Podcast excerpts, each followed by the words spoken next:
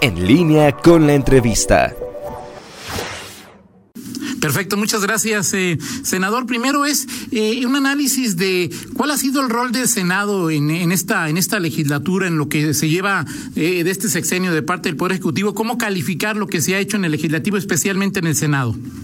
Bueno, la verdad es que el Senado ha sido un, un lugar de, de, de apoyo al presidente de parte del grupo mayoritario, pero también de consensos con, con la oposición porque Morena no tiene la mayoría calificada para hacer reformas constitucionales o para hacer algunos nombramientos y entonces este también ha, habido consenso, diálogo. No es como en la Cámara de Diputados, donde sí hay una mayoría clara para hacer reformas constitucionales.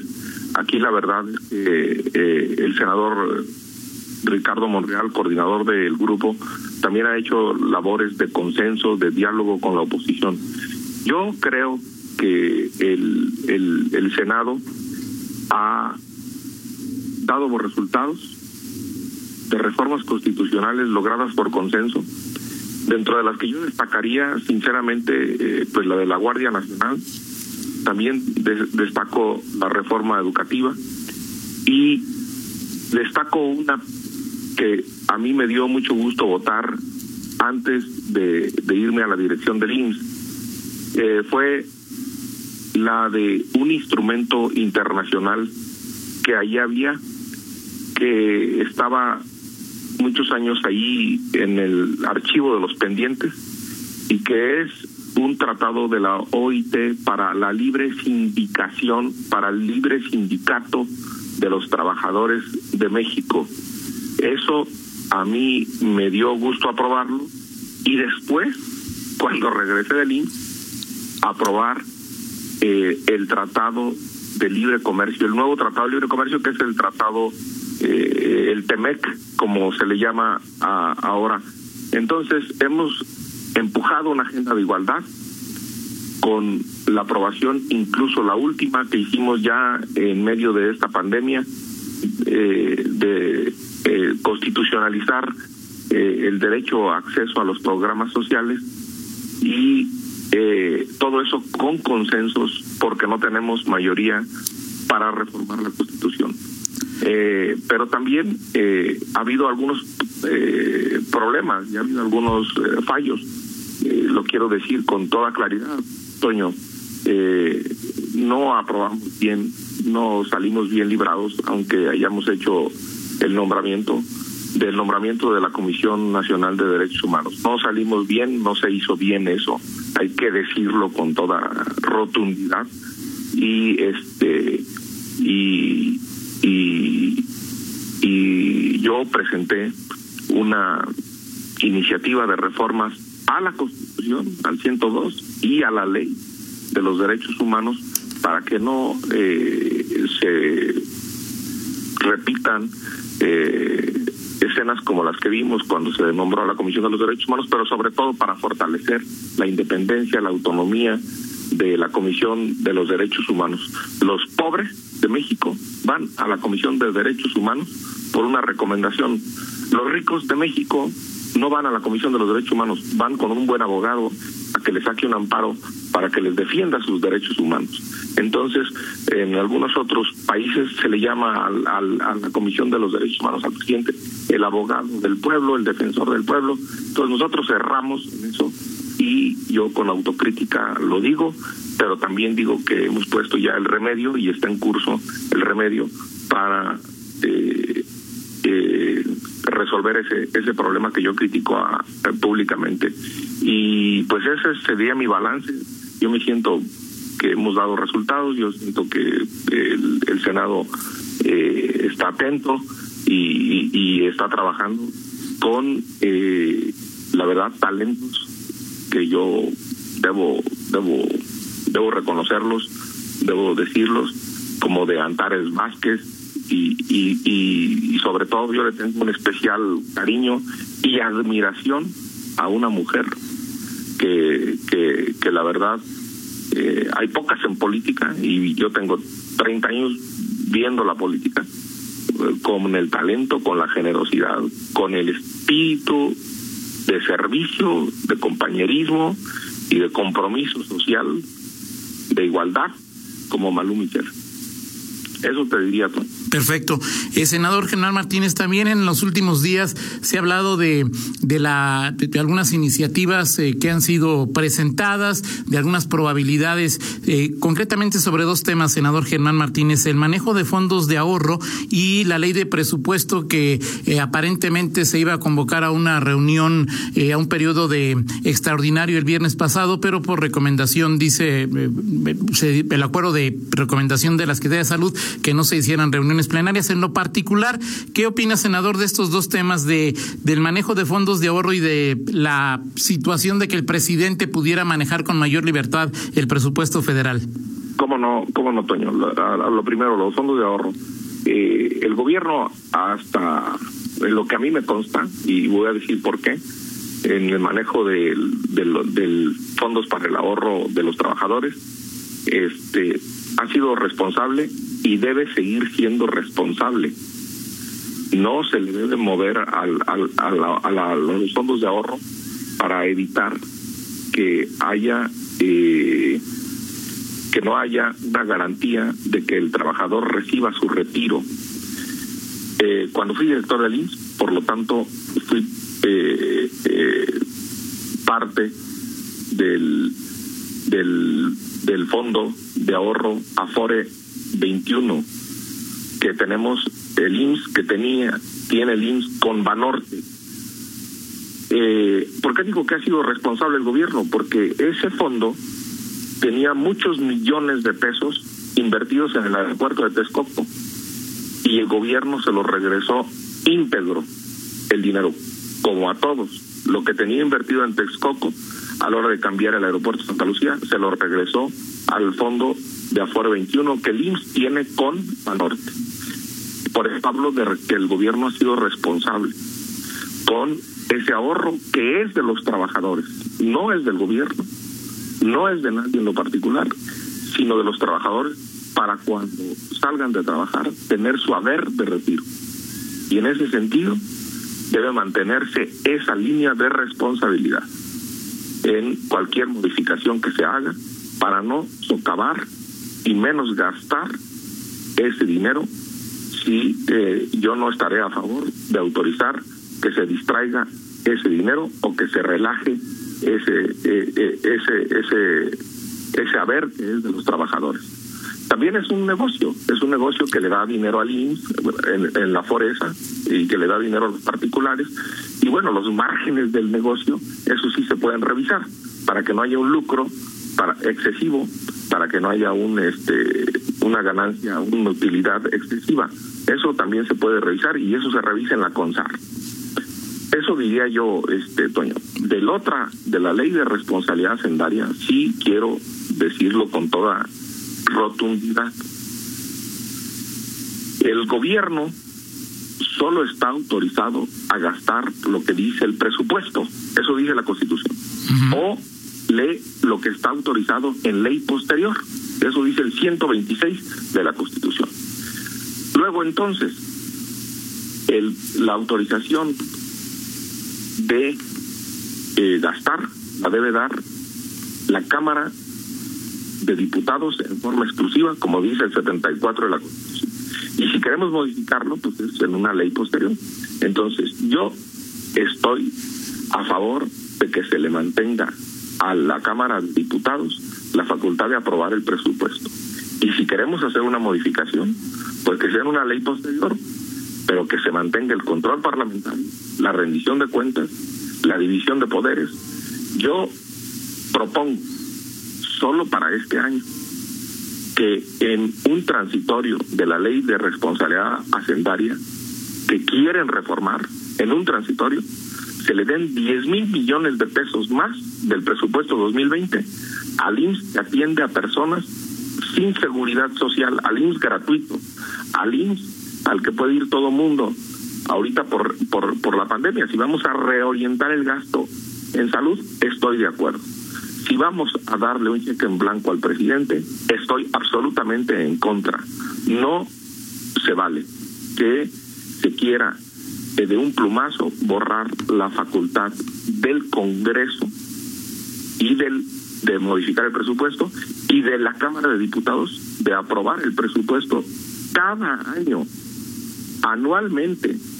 Entonces, no estoy por eh, eh, concentrar las facultades del presidente eh, de reorientar el gasto. Y sí estoy, y sí estoy por reorientar el gasto en salud. Yo en esta pandemia, lo he dicho, quienes auguran la tragedia, quienes creen que con los muertos de coronavirus van a regresar al poder, se me hace carroña eh, pura, sinceramente, se me hace una actitud de buitres, eh, pero tampoco estoy de acuerdo por ser lambiscón con el presidente y decirle sí a todo el presidente. Nosotros desde el Senado de la República o desde la Cámara de Diputados o los funcionarios. No, eso no es López Obradorismo. El propio López Obrador ha enseñado a, que eso no es, no da el presidente, no habla. El presidente acepta que hay una división de poderes y yo vivo en una división de poderes y yo no soy un senador del presidente, soy un senador de la República. Perfecto, senador Germán Martínez.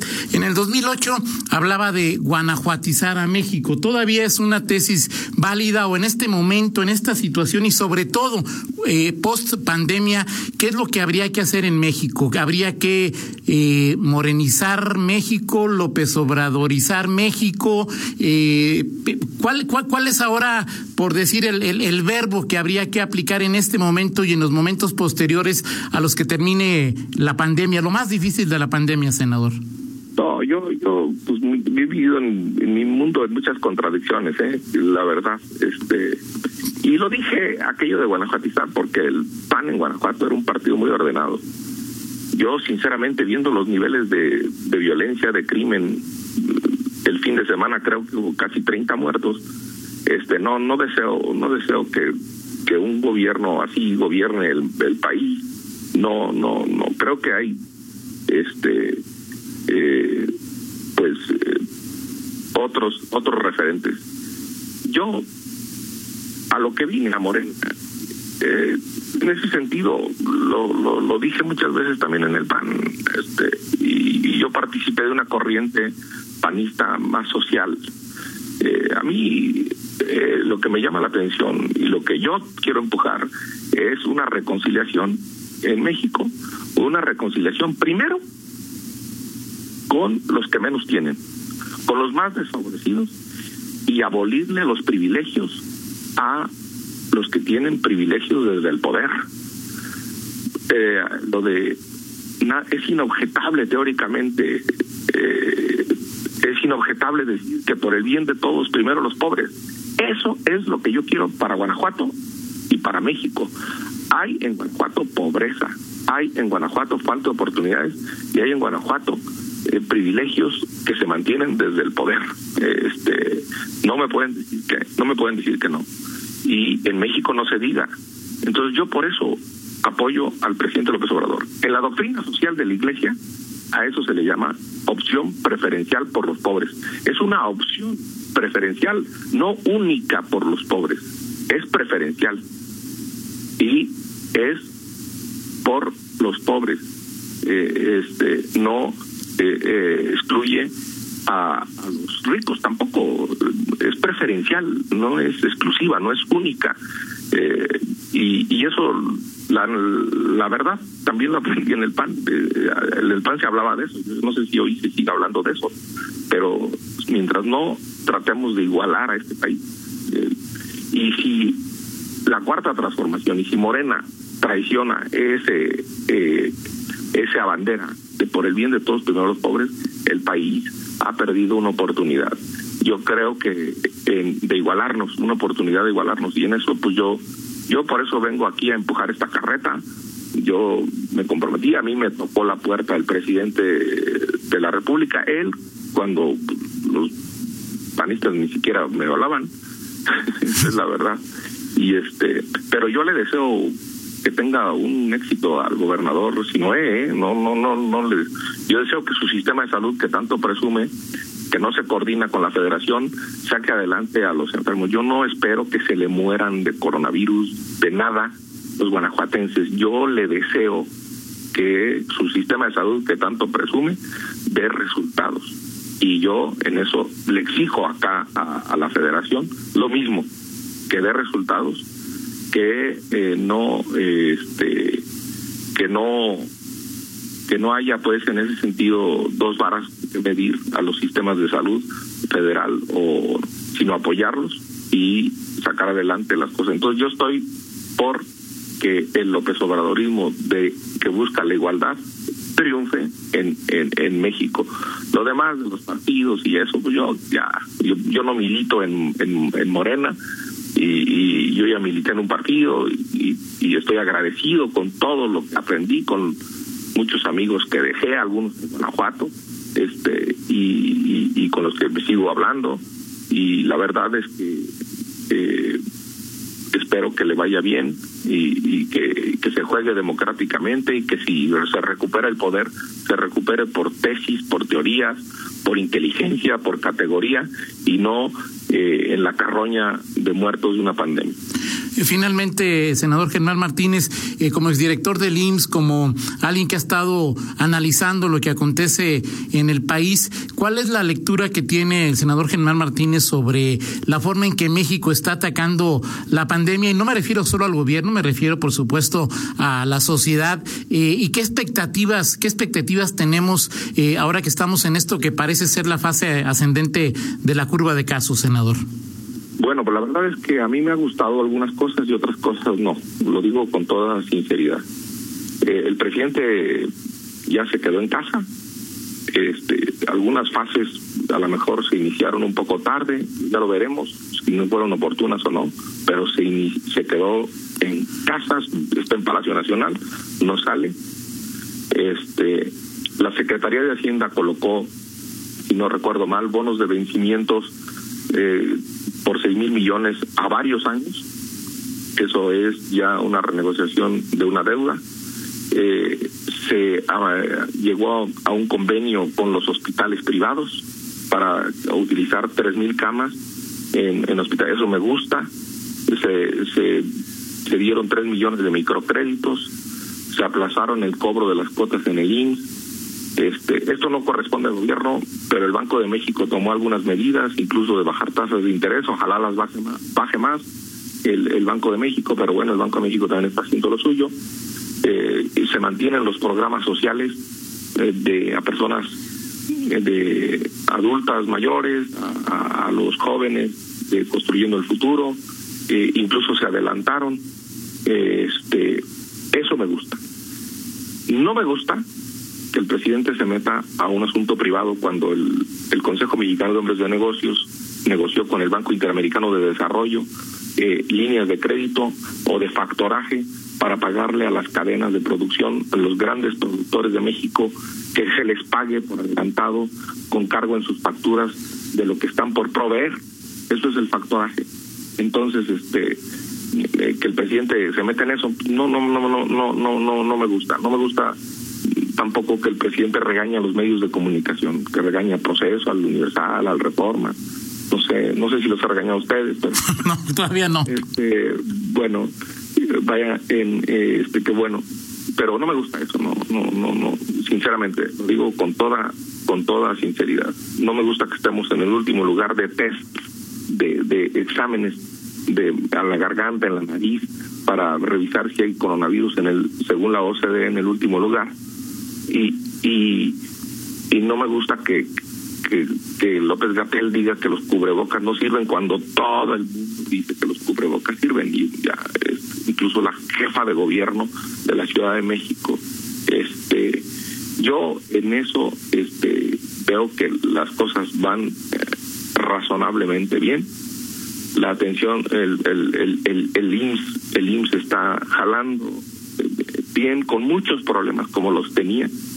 Este a lo mejor se le tocó de más eh, y ese fue mi reclamo y esa fue mi exigencia cuando yo me salí. A lo mejor se le tocó de más de manos fuera I y, este, y, eso es lo que hoy se está padeciendo este pero pero yo sigo. Y esta no debe no no me lo preguntaste no lo quiero dejar de decir. Esta no es una temporada de, eh, de, de, de, voraces en, en las licitaciones de, del instrumental médico o de... ¿Por lo de Bartlett? Exactamente. A eso, eso yo iba a decirlo con toda claridad. Eso es vergonzoso, eso debe atenderse y en, en que la proveeduría a sobreprecios en, en esta tragedia debe atenderse eso de manera clara lo de lo de proveer instrumental médico. Yo estoy, incluso lo escribí dentro de algunas medidas, porque se requisen el material médico. Es decir, el Estado haga suyos esos instrumentos a la fuerza y le ponga un precio fijo. En algunos países de Europa así se hizo. No, no, no, no, no, no. Aquí no es momento de negocio voraz, de la rapacería, de la bribonería o de la ladronería o de la corrupción en el IMSS para hacer negocio con el dolor de los mexicanos. Así de claro y así de contundente. A mí, si no se sanciona eso, me da, ¿verdad? Mucha vergüenza. Ahora sí hay capacidad o hay también hay muchos floreros eh, que, que son floreros y que pues nada están de adorno, senador. La verdad es que cada quien es florero o no, si quiere. López Obrador en eso ha sido claro y deja ser, deja hacer. Y la libertad no, lo dice él, ¿eh? la libertad no se implora, la libertad se demuestra y se agarra, punto. Tienen libertad para votar los senadores de Morena, tienen libertad los diputados, tienen libertad los funcionarios. A eso López Obrador, yo no, hacer igual que los del PRI antes o hacer igual que los, pues no, yo, yo la verdad, ¿no? a, hacer rebaño de ocasión, pues yo no vine a eso.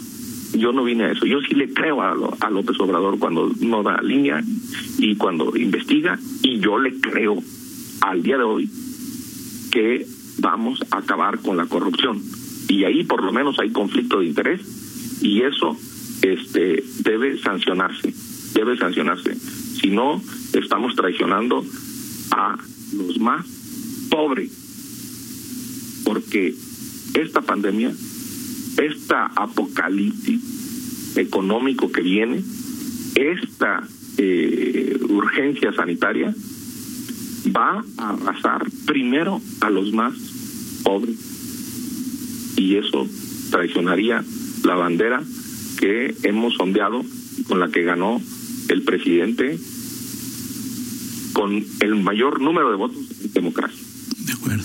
Perfecto, pues muchas gracias, senador Germán Martínez Cázares. Es la primera ocasión que tenemos oportunidad de dialogar con usted. Espero que no sea la última y pronto tener contacto para que nos dé su punto de vista sobre lo que acontece en la esfera política del Senado, en, en, la, en la legislatura y, por supuesto, en el país. Gracias, senador.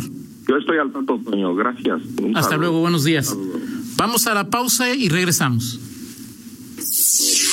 Contáctanos en línea promomedios.com.